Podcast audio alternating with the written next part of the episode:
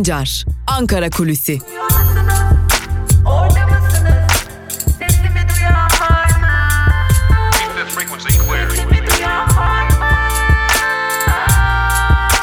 Özgürüz Radyo.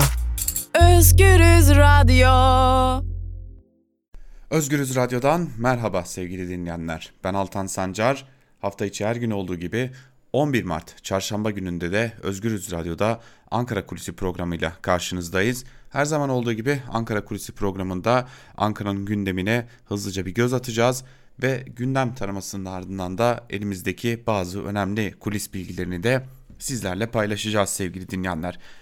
Evet hepinizin de merak ettiği, hepinizin de bildiği üzere e, koronavirüs artık Türkiye'de bir, bir vaka açıklandı. En azından şu an itibariyle bir vaka açıklandı. Bakan Koca e, şu an itibariyle vakanın görüldüğü şehri açıklamadı ancak eski AKP milletvekili Mehmet Metiner CNN Türk yayınında ağzından kaçırdı gibi görünüyor. Bu ilk vaka İstanbul'da göründü dedi e, Mehmet Metiner. Tabi bakanlık bunu doğrulamadığı için de biz sadece şu an Mehmet Metiner'in söylemi gibi aktarıyoruz. Tabii ki bu konunun ayrıntılarını haber bültenimizde geleceğiz sevgili dinleyenler. Zira bu konuda önemli uyarılar var, önemli çağrılar var. Ancak e, biz de dün gece vakitlerinde yine bakanlıktan bazı yetkililerle görüştük.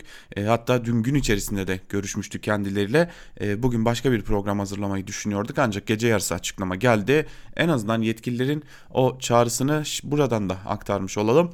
Paniğe kapılmaması noktasında halkın önemli çağrılar var. Ee, özellikle bakanlık yetkililerinden paniğe kapılmasını gerek kapılmayı gerektirecek herhangi bir durum yok ee, ve özellikle de paniğin e, daha büyük zararlara yol açabileceği noktasında bakanlık zaten gün içerisinde de e, bütün kamuoyunu sık sık uyaracak ve yine marketlere çok yoğun bir şekilde yönelilmesini gerektirecek bir durum yok diyor bakanlık yetkilileri de.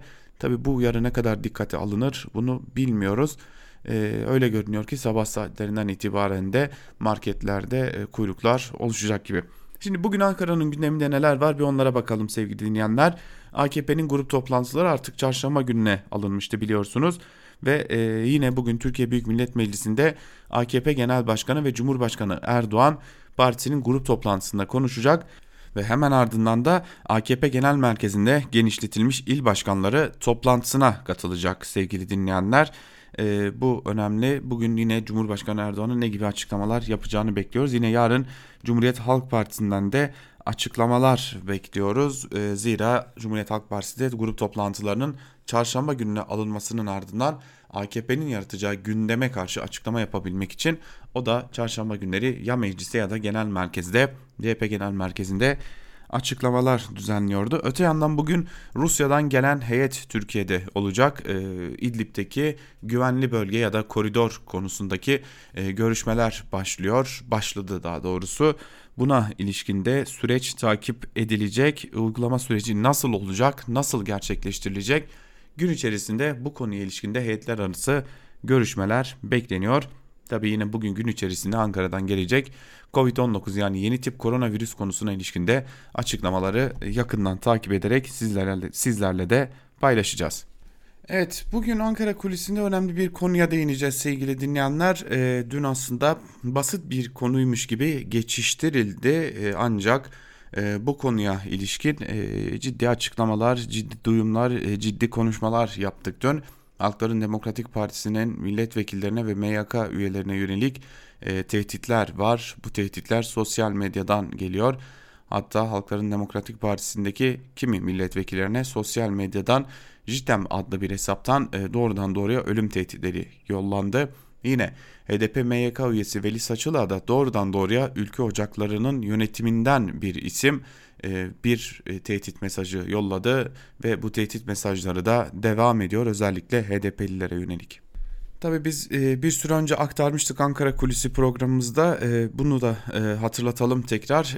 Türkiye'de yeniden kaotik bir ortam yaşanabilmesi ve ortaya çıkabilmesi için bir takım güçlerin harekete geçebileceğine dair iddialar vardı. Türkiye'nin e, özellikle kimin noktalarda kanlı bir sürece girmesi için çabalayacak odakların da harekete geçtiği belirtiliyordu. E, Tabi bunlar sadece iddia sevgili dinleyenler ancak Şimdi bugünlerde ortaya çıkan bu konuları HDP ve CHP milletvekilleriyle konuştuk. Onlarla görüştük. Ee, özellikle HDP'li milletvekilleri öncelikle şu mesajı veriyorlar. Elbette ki tehditlerden korkmuyoruz, korkmayacağız ve bu şekilde çalışmaya devam edeceğiz. Ancak yaşanan ve yaşanabilecek her türlü aksiliğin, olumsuzluğun, kötü durumun sorumlusu Adalet ve Kalkınma Partisi iktidarı ile onun ortağı Milliyetçi Hareket Partisi'dir. Türkiye'deki kutuplaşma iklimi bu duruma getirilmiştir denildi. HDP'lilere şunu da sorduk. Herhangi bir ek güvenlik önlemi aldınız mı? Biz almadık. Herhangi bir güvenlik önlemi içinde bize de bir bildirim yapılmadı dediler. Ee, öte yandan HDP e, Genel Merkezi'nin önünde zaten sürekli olarak polisler bekliyor. O polislerin sayısında da artış görünüyor sevgili dinleyenler. Yine Cumhuriyet Halk Partisi'nden de özellikle Engin Özkoç'a yönelik ciddi bir nefret kampanyası olduğunu biliyoruz. Ee, orada da herhangi bir ek güvenlik tedbiri alınmadığını biliyoruz. Yine CHP'liler de e, yaşanabilecek olumsuzlukların tamamından Adalet ve Kalkınma Partisi sorumludur diyorlar. E, Türkiye'nin e, çok ciddi bir süreçten geçtiğini ve bu süreçte herhangi bir olumsuzluğun da Türkiye için geri dönülemez yaralar açabileceğini de yine CHP'lilerden e, aldığımız e, açıklamalar doğrultusunda sizlere iletmiş olalım. Öte yandan e, tabi bu konuya ilişkin olarak e, konuya dair avukatlarla da görüştük. Hatta iade e, yönetiminden Eren Keskin'le de görüştük. Eren Keskin çok dikkat çekici bir e, açıklamada bulundu diyelim. E, Türkiye'de e, artık faili meçhul cinayetler yeniden başlayabilir. Bunun hiçbir garantisi yok. Zira iktidar ve ortağı yine devlet içerisindeki kliklerde ciddi bir çatışma halindeler dedi. E, sadece Eren Keskin değil elbette bunu bazı milletvekilleri ve bazı siyasetçiler de dile getiriyorlar. Türkiye'de faili meçhul cinayetler gibi bir durumun ortaya çıkabileceğini ve bu durumun e, çok tehlikeli bir noktaya evrilebileceğini de yine e, çeşitli siyasi e, isimlerde belirttiler. Tabi bu durum oraya evrilir mi evrilmez mi ki umarım evrilmez çünkü bu Türkiye artık bu tür vakaları kaldıramayacak bir ülke. Umarım evrilmez ancak e, belki de bu konuya ilişkin önlem alınması da gerekiyor. Özellikle siyasi partilerin e, önlerinde ve siyasi partilerin önemli isimlerine karşı diyelim. Evet açıkçası muhalefet partileri endişe duyuyorlar. Bu endişelerini de e, hiç gizlemiyorlar. Korkmuyoruz siyasetimizi yürüteceğiz, devam ettireceğiz diyorlar. Ancak ortaya çıkan mevcut tablonun da endişelere yol açabileceğini de belirtiyorlar. Ee, biz de açıkçası bu endişeleri e, bu programda sizlerle paylaşmış olalım ve e, programımızı burada noktalayalım sevgili dinleyenler. Bugün ağırlıklı olarak koronavirüsü konuşacağız gibi görünüyor. Biz de bu konuya ilişkin tüm bilgileri sizlerle paylaşmaya devam edeceğiz. Gün içerisinde Milli Eğitim Bakanlığı'ndan yine Sağlık Bakanlığı'ndan e, çeşitli açıklamalar geleceğini biliyoruz. Bu konulara ilişkinde açıklamaları sizlerle paylaşmaya devam edeceğiz diyerek Ankara Kulisi'ni noktalayalım. Türk basınında bugün programıyla karşınızda olmayı sürdüreceğiz. Şimdilik hoşçakalın.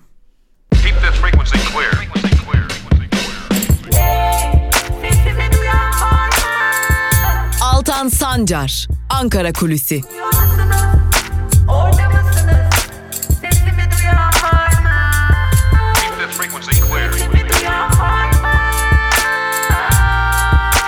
Özgürüz Radyo.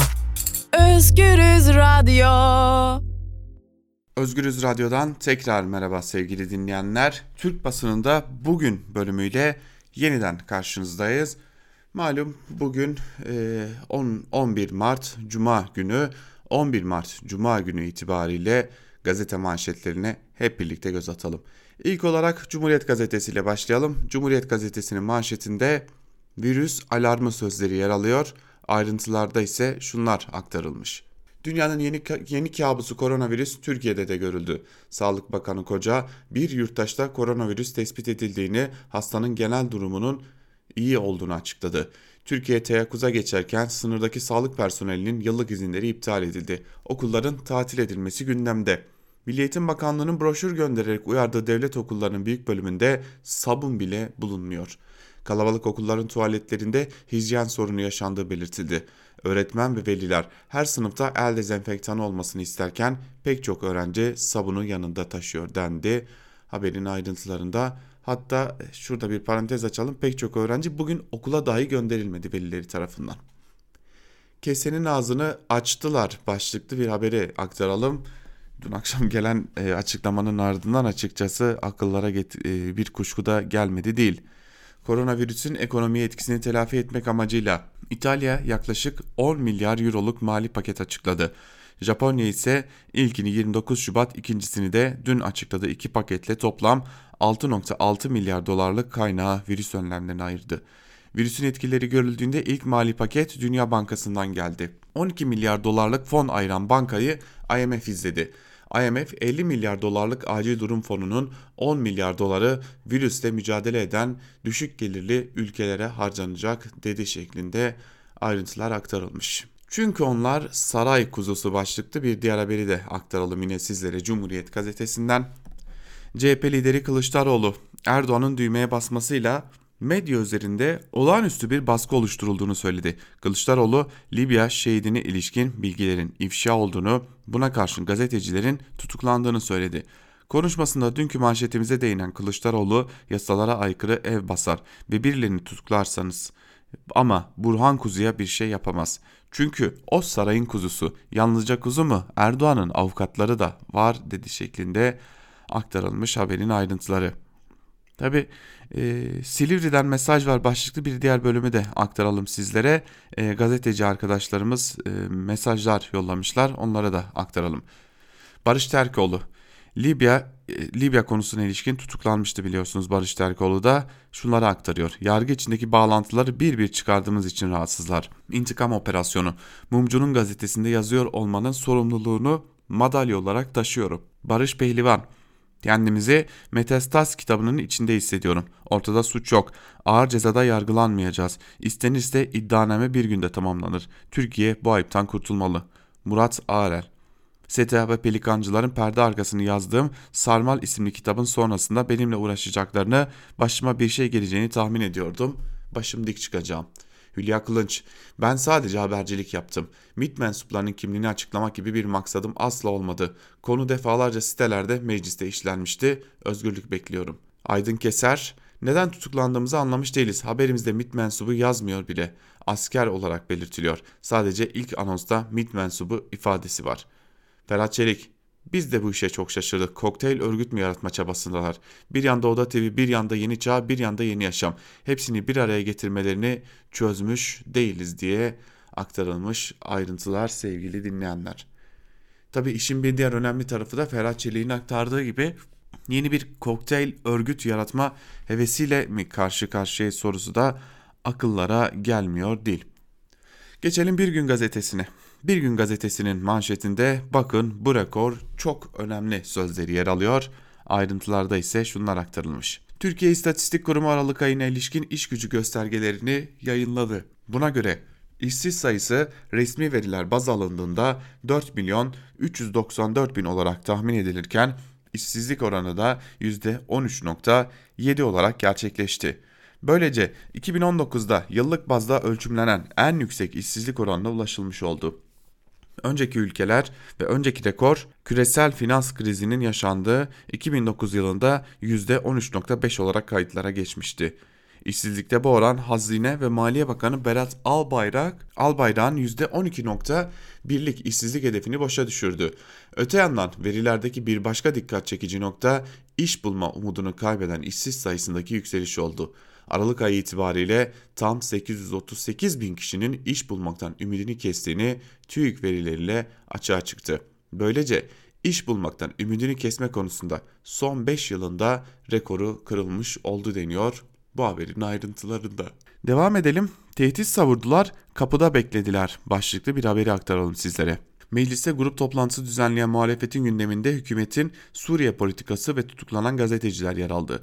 Partisinin grup toplantısında konuşan CHP lideri Kılıçdaroğlu, AKP iktidarının Suriye politikasına sert eleştiriler yöneltti. Kılıçdaroğlu, Türkiye Orta Doğu'da bir sorun çıktığında başvurulan ülkeydi. Neden Büyük Ortadoğu Projesi'nin eş başkanlığına soyundunuz? Maşa rolünü size kim verdi? Yine biz söyledik. ÖSO senin ne işin var? Suriye'yi bölme konusunda neden bu işe soyunuyorsun? Gövde üstünde baş bırakmayacağız deyip Putin'in odasının önünde bekleyenleri unutmayacağız ifadelerini kullandı denmiş. Bu haberin de ayrıntılarında sevgili dinleyenler. Evet dün Kılıçdaroğlu'nun e, yoğun eleştirileri vardı. E, Adalet ve Kalkınma Partisi'nin genel başkanı ve aynı zamanda Cumhurbaşkanlığı koltuğunda oturan Erdoğan'a yönelik. Bugün Erdoğan'ın grup toplantısında buna karşılık verdiğini de biliyoruz. Geçelim Yeni Yaşam gazetesine. Yeni Yaşam gazetesinin manşetinde elinizi çekin sözleri yer alıyor. Ayrıntılarda ise şu cümlelere yer verilmiş sevgili dinleyenler. Son bir haftada genel yayın yönetmenimiz Mehmet Ferhat Çekil ve Çelik ve yazı işleri müdürümüz Aydın Keser'in de aralarında bulunduğu 8 gazetecinin tutuklanmasına basın meslek örgütlerinden yoğun tepki geldi. Diyarbakır'da ortak açıklama yapan DFG, MKGP ve TGS Diyarbakır temsilciliği artık gazetecilerin üzerinden elinizi çekin, cezaevinde bulunan gazeteci arkadaşlarımızın tamamını serbest bırakın. Gazetecilik suç değildir dedi. Evet dün e, Türkiye Gazeteciler Sendikası dahil olmak üzere birçok basın kuruluşu Türkiye'nin çok farklı e, illerinde sokağa çıktı ve eylem gerçekleştirdi. Ağırlıklı olarak adliyelerde, adliye önlerinde daha doğrusu bu eylemler gerçekleştirildi sevgili dinleyenler. E, bu duruma itirazlar dile getirildi. Gazetecilerin tutuklanmasına dair itirazlar açık biçimde dile getirildi. Tabi e, duyan oldu mu bu itirazı, bu e, itiraza nasıl kulak verilecek bunu da ilerleyen zamanlarda göreceğiz diyelim. Ve e, Yeni Yaşam gazetesini de noktaladıktan sonra bir de Evrensel gazetesine hep birlikte göz atalım. Evrensel gazetesinin bugünkü manşetinde ise 2 milyon üniversiteli kaldırım mühendisi sözleri yer alıyor. Ayrıntılarda ise şunlar aktarılıyor. Aralık 2019'da işsizlik oranı %13.7'ye, işsiz sayısı 4 milyon 394 bin kişiye yükseldi. Son bir yılda çalışabilir nüfustaki artış 937 973 bin olurken istihdama dahil olanlara alanlarda artış ise 95 binde kaldı. Yani neredeyse 10 katından bahsediliyor sevgili dinleyenler. Böylece 900 bine yakın insan iş istemediği için, istemediği için işsiz sayısı çok artmamış oldu genç nüfustaki işsiz sayısı da artarak 2 milyon 609 bin kişiye çıktı deniyor haberin ayrıntılarında. Yani bu 900 bin insan iş bula, iş, istemediği için e, işsiz sayılı iktidarın gözünde. Yani biliyorsunuz iktidar e, iş var beğenene e, noktasında. E, daha dün bile e, işte haber bültenlerimizde aktardık. E, Berat Albayrak çıkıp ekonominin başındaki damat Berat Albayrak çıkıp her şey güzel olacak diye toz pembe tablolar çizmeye devam ediyor. İnsanlar iş bulamaz haldeyken. Bir diğer haberi de aktaralım yine gazete manşetlerinden. Bugün Berkin Elvan'ın ölüm yıl dönümü sevgili dinleyenler. Buna dair bir haber de var Evrensel Gazetesi'nde. Mücadelemiz başka çocuklar ölmesin diye başlıklı haberde şunlar aktarılıyor. Gezi direnişi sırasında polisin gaz fişeğiyle yaralanan ve 269 günlük yaşam mücadelesinden sonra hayatını kaybeden Berkin Elvan'ın bugün ölüm yıl dönümü. Baba Sami Elvan katilin hesap vermesi başka çocukların geleceğinin teminatıdır derken anne Gülsüm Elvan da oğlumun mezarına gittiğimde katillerin hak ettiği cezayı bulduğunun haberini vermek istiyorum artık diyor şeklinde aktarılmış haber. Evet Berkin Elvan'ın katili tespit edildi ancak bu katil ne kadar e, adil yargılanacak e, bunu da bilmiyoruz diyelim ve e, geçelim bir diğer gazeteye Sözcü gazetesine. Sözcü gazetesinin manşetinde Türkiye'de ilk koronavirüs vakası sözleri yer alıyor. Ayrıntılar ise şöyle. Bakan Koca yüksek ateş ve öksürük şikayeti olan erkek hastada koronavirüs çıktığını söyledi. Sınırdaki sağlıkçıların izinleri iptal edildi. Çin'in dünya Çin, Çin'den dünyaya yayılan ve binlerce can alan koronavirüs Türkiye'ye ulaştı. Sağlık Bakanı Fahrettin Koca virüsle ilgili duyuruyu dün gece çift 0.40'da yaptı. Yüksek ateş ve öksürük şikayeti olan hastada koronavirüs çıktığını söyledi. Bakan Koca'nın verdiği bilgiye göre söz konusu erkek hastaya koronavirüs Avrupa'da bulaştı. Bu kişi ve aile bireyleri gözetim altına alındı. Hudut ve Sahiller Sağlık Genel Müdürlüğü de virüs nedeniyle tüm personelin yıllık izinlerinin iptal edildiğini duyurdu deniyor. Bu haberin de ayrıntılarında sevgili dinleyenler. Evet, e, koronavirüs vakasını Sözcü gazetesi de manşetine taşımış. Geçelim Karar gazetesine. Karar gazetesinin manşetinde ise Avrupa ile yeniden sözleri yer alıyor. Ayrıntılarda ise şunlar aktarılıyor. Brüksel'deki mülteci krizine çözüm için masaya oturan Türkiye ve Avrupa Birliği arasında uzun süredir buz, buzdolabına kaldırılan ilişkilerin yeniden canlandırılmasına yönelik mesajlar çıktı. Mart ayında İstanbul'da iki kritik zirve yapılacağını açıklayan Cumhurbaşkanı Erdoğan, AB ile yeni bir süreç başlatabiliriz. Bunun için pek çok adım attık. Bundan sonra da atacağız dedi şeklinde e, haberin ayrıntıları aktarılmış sevgili dinleyenler. Tabi benim aklıma şurada e, burada bir soru geliyor sevgili. Bunu sormamız gerekiyor. Hadi AB ile yeni bir adım atıldı. Hadi AB ile yeni bir yola çıkıldı. Türkiye'de cezaevlerinde tutuklu gazeteciler, tutuklu siyasetçiler, tutuklu insan hakları aktivistleri bulunuyor. Türkiye'de Avrupa İnsan Hakları Mahkemesi kararlarının arkasından dolanılabilsin diye Osman Kavala örneğinde son olarak gördüğümüz gibi e, kişiler tahliye ediliyor ve başka suçlardan yeniden e, tutuklanıyor. İşte bunu de Selahattin Demirtaş'ta da gördük. E, basın özgürlüğü yok, siyaset alanı bulunmuyor, yerel yönetimlere sürekli kayyumlar atanıyor e, ifade özgürlüğü yok. Sokakta toplanma ve e, toplanma ve gösteri düzenleme özgürlüğü en son raddeye kadar kısıtlanmış durumda 8 Mart'ta gördüğümüz gibi. Şimdi tüm bunlar olurken Avrupa Birliği'nden sürekli olarak endişeliyiz, endişeliyiz, e, kaygılıyız açıklamaları geliyordu. Avrupa Birliği ile yeni bir yola girilecekse bu endişeler e, ne olacak? Bu endişelere bir cevap alabilecek miyiz?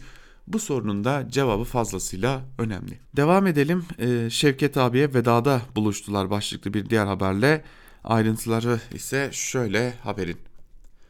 Ankara'da tedavi gördüğü hastanede önceki gün hayatını kaybeden Şevket Kazan son yolculuğuna uğurlandı. Cenaze milli görüş geleneğinden gelen ancak bugün yollara ayrılan birçok ismi de bir araya getirdi.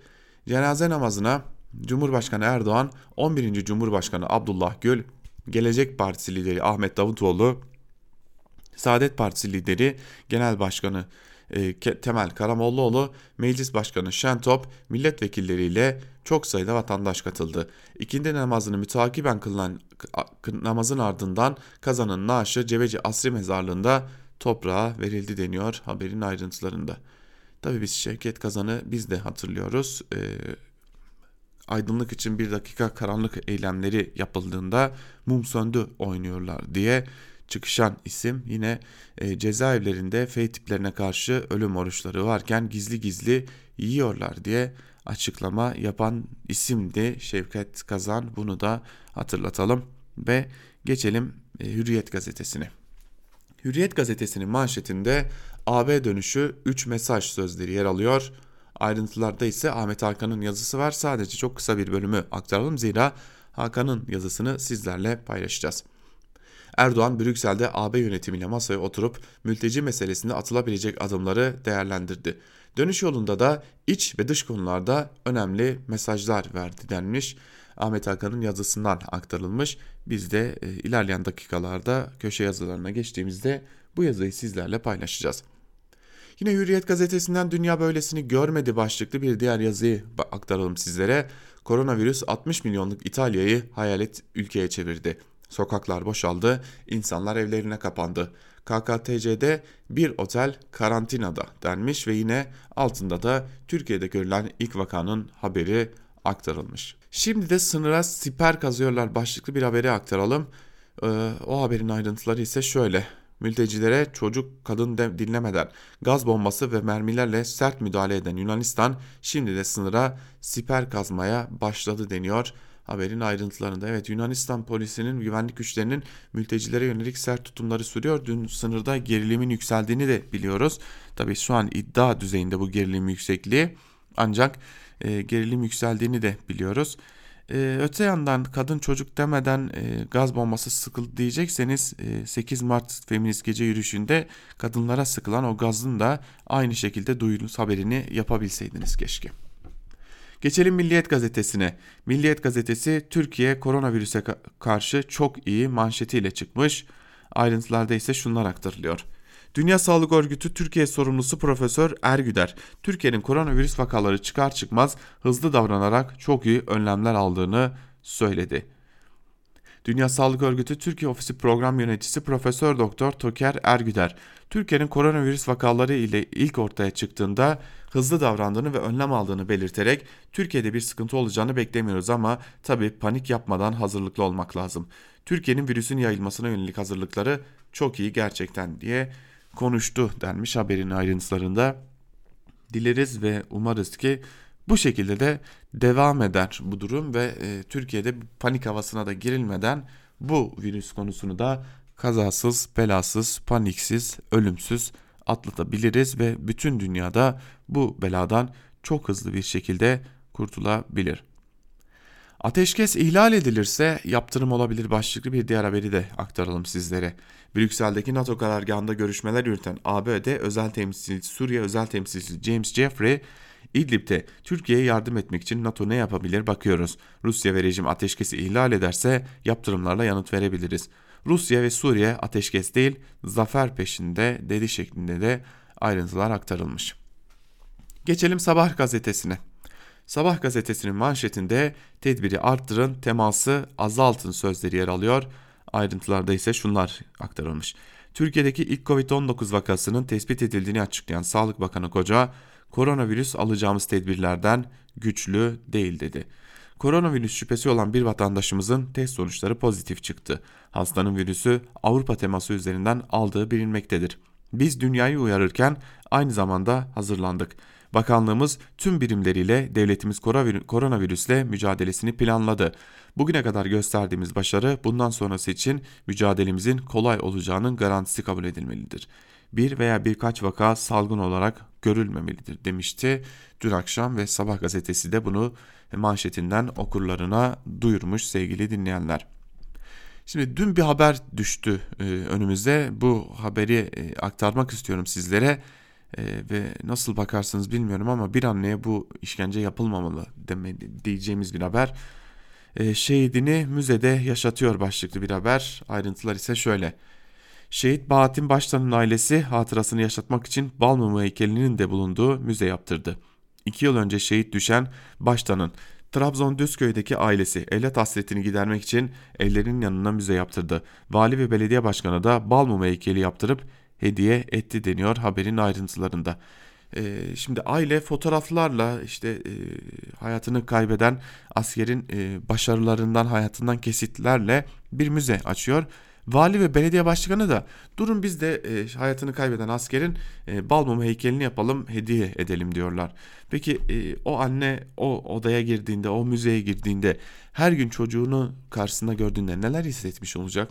Yani Belki iyi niyetle bir şeyler yapılmak istenmiş ama bunun sonucu hiç de iyi olmamış gibi görünüyor. O bal heykel bir anneden ne kadar travma yaratabilir, bir anneye ne kadar işkence gibi görünebilir bunu da düşünmek gerekirdi.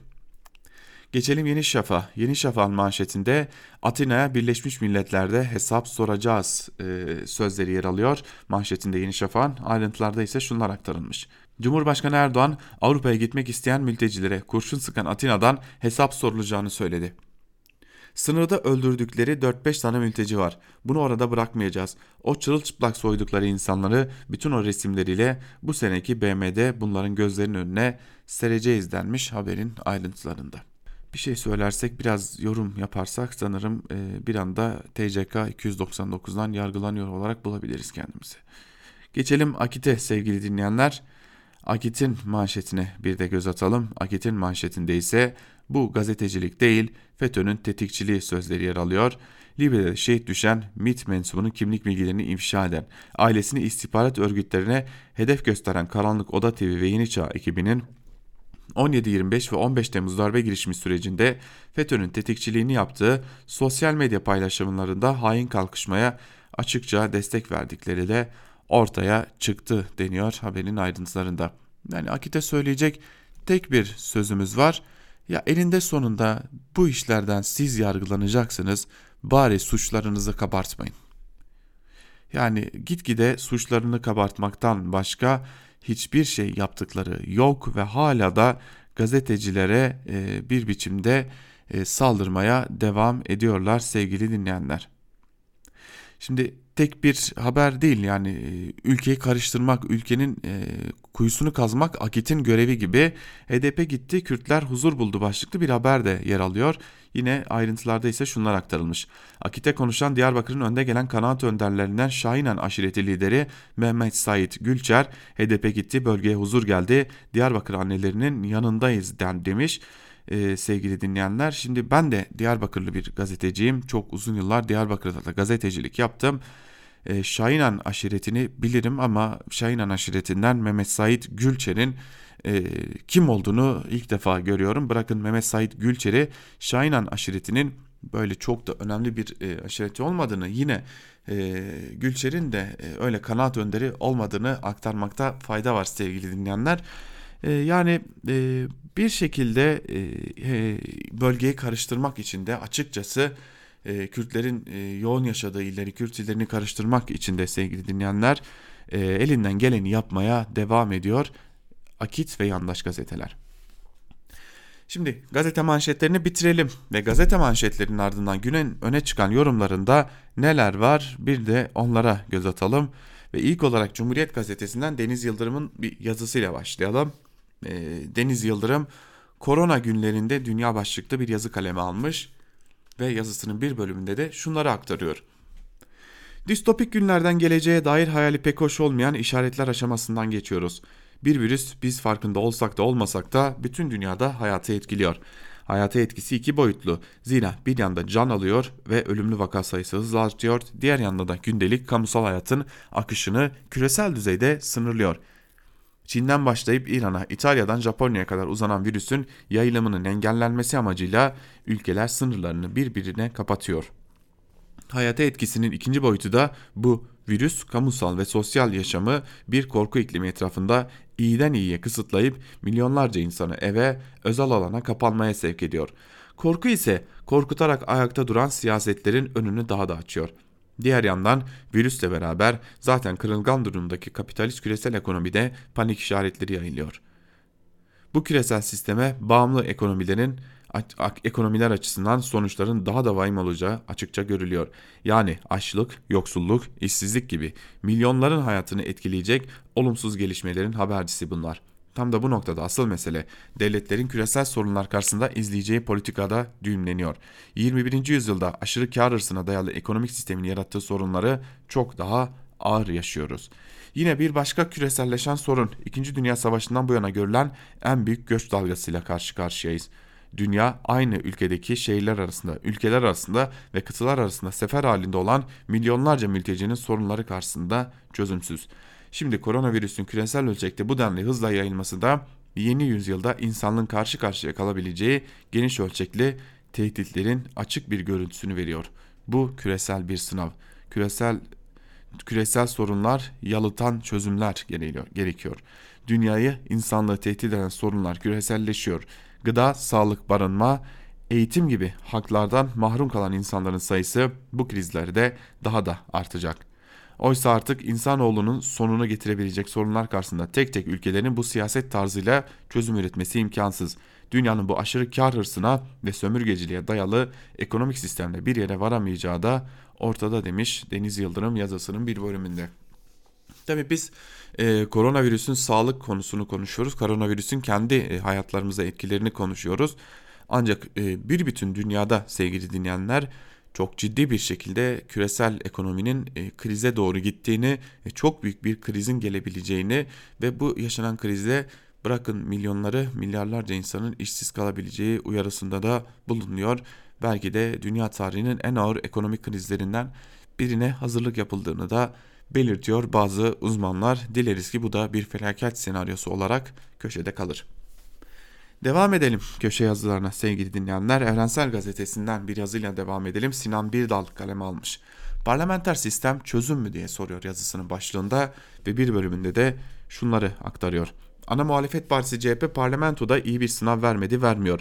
Anayasaya aykırı olduğu itiraf ederek içi yanarak milletvekillerinin cezaevine gönderilmesine, Suriye'ye asker gönderilmesine onay verdi.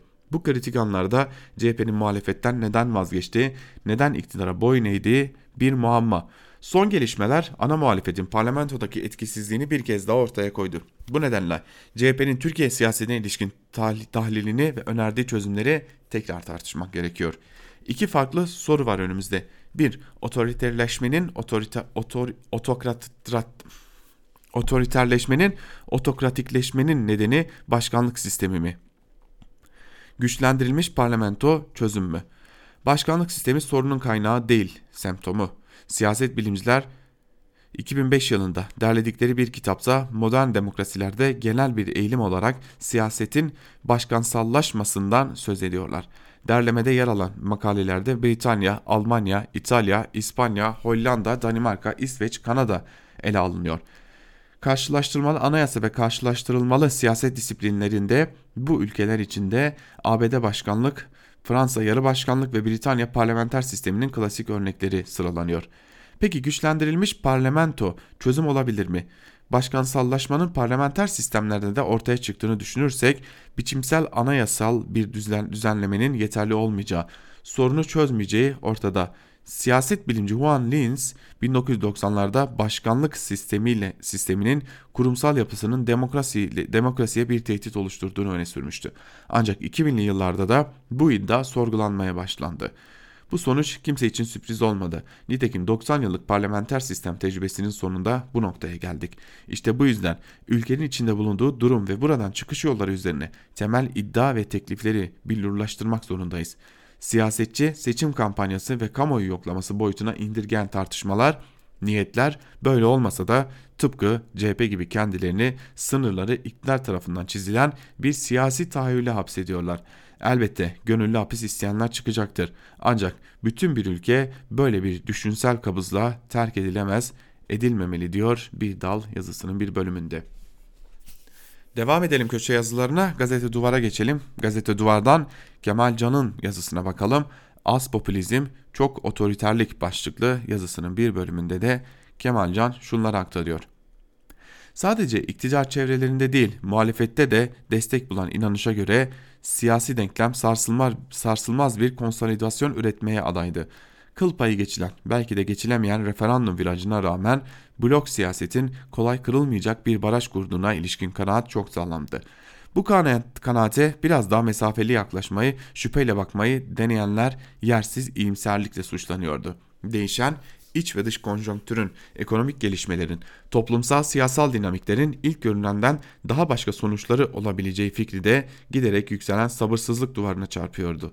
2018 yılında seçim sonuçları hem muhalefette yarattığı moral bozukluğu hem de iktidarın bu sonuçları kullanma biçimiyle değiştirilemez konsolidasyon inancının pekişmesine neden oldu iktidarın karşısında yer alan herkesi yekpare bir blok olarak göstermesi bir ben siz hepiniz havası siyasi dili basitleştirmek açısından fazlasıyla elverişli. Popülist siyaset bu indirgemeci genellemeye çok sık başvuruyor. Fakat bu kolay ve kullanışlı enstrüman ustalıkla kullanılmadığında veya kullanma dozu kaçırıldığında bazı sorunları da ortaya çıkarıyor. Bunların en başında hem yakınlık hem de nitelik açısından düşman tanımlamasının inandırıcılık zaafı geliyor.'' Geçtiğimiz yaz, yaz sonunda kayyum hamlesiyle başlayan son 6 aylık süreçte iktidarın hem konu başlıkları açısından hem de karşısındaki aktörlerle muamele bakımından bir çeşitlendirme gayretine girdiğini görüyoruz. İlk bakışta fazla cephe, fazla cephe açmamak, açmak için algılanabilecek bu çeşitlendirme tehdit ve mücadele motivasyonunu tazeleme açısından faydalı bulunuyor anlaşılan fazla genelleşmiş, soyutlaşarak ciddi bir anlam zayıflığa neden olmuş yekpare iki blok görüntüsü siyaseten elverişli olmaktan çıkıyor. Mahkeme salonlarından meclise, sokaklardan medyaya doğru yayılan aktörleri, yöntemleri ve yürütücüleri de çeşitlenen bir yüksek tansiyon dönemine giriliyor. Ekonomide, dış politikada ortaya çıkan sıkışma ve idare etme kapasitesindeki aşınmanın böyle dengelenmesi ilk kez görülen bir durum değil. Ancak iktidar hem savunmasını hem saldırılarını artık iki bloklu kutuplaştırma hattına yığmayacak. Daha geniş bir alana yayarak çeşitlendirecek gibi popülist iki bloklu kutuplaştırmanın verdiği zarar iddia edildiği gibi normalleşmeyle değil bu yolla aşılmaya çalışılıyor. Çünkü yerli, milli çoğunluk karşısında elitler anlatısı da halkın iktidarına engel çıkartan müesses nizam hikayesi de işlemiyor. Talep, beklenti ve tehdit algısı açısından kendi tabanında da uzaklaşmış olan iktidar için popülist enstrümanlar ve tek düşman soyutlaması eskisi kadar elverişli değil diyor Kemal Can da yazısının bir bölümünde. Şimdi devam edelim bir de e, devam eden bu AB görüşmelerine bakalım. E, az önce de aktarmıştık Ahmet Hakan'ın yazısı vardı. Yazısının başlığı şöyle Erdoğan'dan Brüksel dönüşü, dönüşü mesajlar. Avrupa Birliği ile yeni bir süreç başlatabiliriz şeklinde. Ve bir bölümünde de Hakan şunları aktarıyor. AB yetkililerine Türkiye'nin yükümlülüklerini yerine getirdiğini kabul ettiğini söyleyen Erdoğan, Avrupa Birliği ile yeni sürecin başlayabileceğinin işaretlerini verdi. İşte Erdoğan'ın açıklamaları. AB başkanlarıyla yaptığımız görüşmede Türkiye-AB ilişkilerini geniş bir perspektiften ele almamız gerektiğini söyledim. Bu bağlamda 18 Mart 2016 tarihli Türkiye-AB mütabakatının gözden geçirilerek güncellenmesi, gümrük birliğinin güncellenmesi, Schengen konusunun halledilmesi, müzakerelerin canlandırılması ve yeni fasılaların açılması, mülteciler için vaat edilen 3 artı 3 toplam 6 milyar euro fonun hızla aktarılması ve ilave fon temini konuları üzerinde durduk. AB başkanları 18 Mart mütabakatı çerçevesinde Türkiye'nin hükümlülüklerini yerine getirdiğini ve AB'nin yavaş hareket ettiğini kabul ettiler. Sıkıntıların temel sebeplerinden biri aramızdaki diyalog kanallarının etkin bir şekilde kullanılmaması. Bu yönde atılacak adımlar süreci hızlandıracaktır.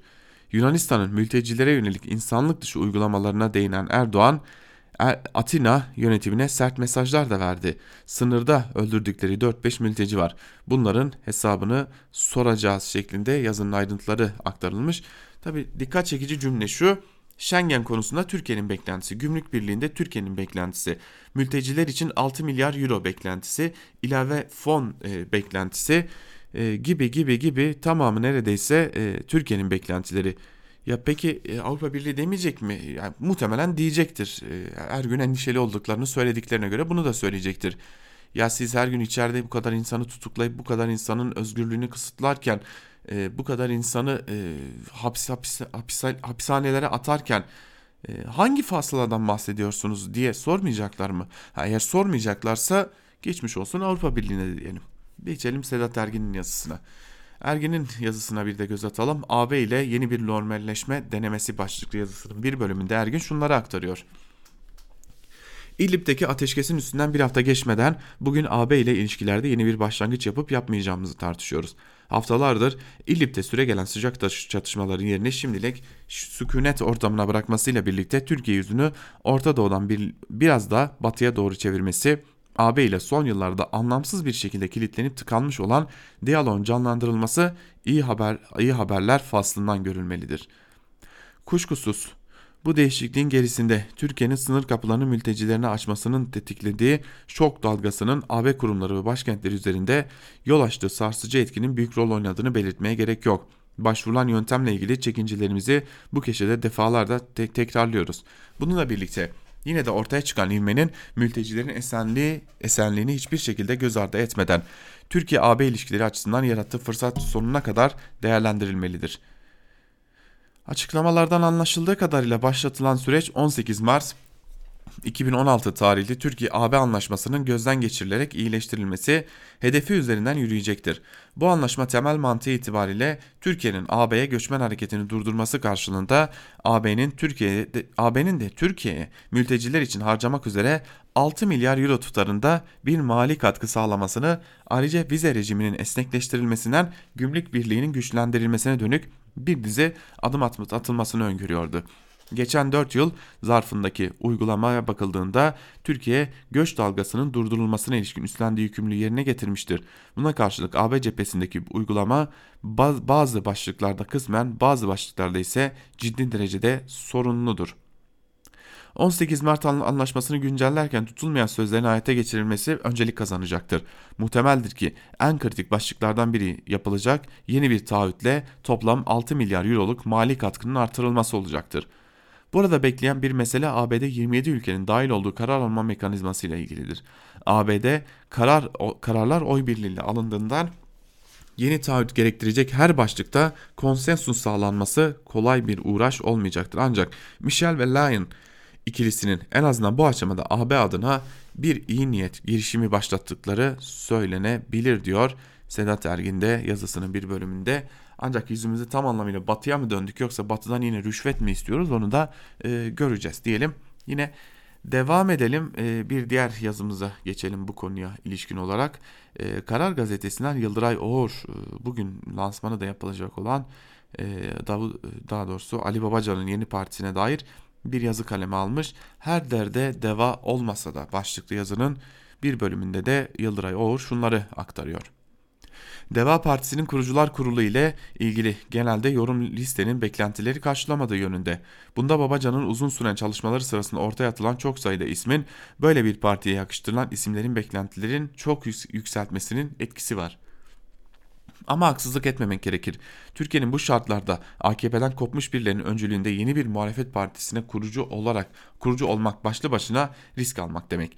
Gelebilecek maddi ve manevi basıncı ve muhtemel kayıpları karşılayabileceklerin cesaret edebilecekleri bir risk bu. Babacan parti kuruluş çalışmaları için 25 farklı başlıkta çalışma grupları kurduklarını 400'ün üzerinde uzman ismin bu gruplara katkı verdiğini açıklamıştı. Deva Partisi için önemli bir kriter de yeni bir parti olarak ortaya çıkmak. Eski AKP'lilerin partisi olarak görünmemekti başından beri. Bunun da listeye yansıdığı söylenebilir. Tabi böyle bir listenin zayıf ya da güçlü olduğuna tanınan bilinen referans isimlere bakarak karar veriliyor. Daha az duymuş ya da bilinmeyen isimler kadronun zayıflığına yorumluyor. Halbuki 2002'de AKP kurulurken Ali Babacan da çok dar bir çevrede tanınan 35 yaşında ODTÜ mezunu Ankaralı bir iş insanıydı. Bugün Deva Partisi'nin en önde gelen isimleri olan eski Adalet Bakanı Sadullah Ergin o günlerde AKP'nin Hatay kurucu il başkanı, eski Sanayi Bakanı Nihat Ergün de İzmit kurucu il başkanıydı ve partinin kurucular listesinde bile yer almamışlardı. Sinema oyuncusu Tamer Yiğit ve Bim Bam Bon şarkısıyla 70'lerde meşhur olmuş pop şarkıcısı Yasemin Kumral'ın AKP kurucusu olduğunu ise bugün çok az kişi hatırlıyor. Kurucuların bir, bir kısmının hikayesi ise partinin kuruluş motivasyonunu oluşturan adalet, ehliyet, liyakat sorunlarının bizzat sonucu. Örneğin listede en ilginç ve en beklenmedik isim emekli kor general Mehmet Şanver. Hava kuvvetlerinin 2 numaralı koltuğu olan Eskişehir Muharef Hava Kuvvetleri Komutanlığı'na kadar yükselmiş. Eğer darbe olmasaydı Hava Kuvvetleri Komutanı olmasına kesin gözüyle bakılan bir isimdi.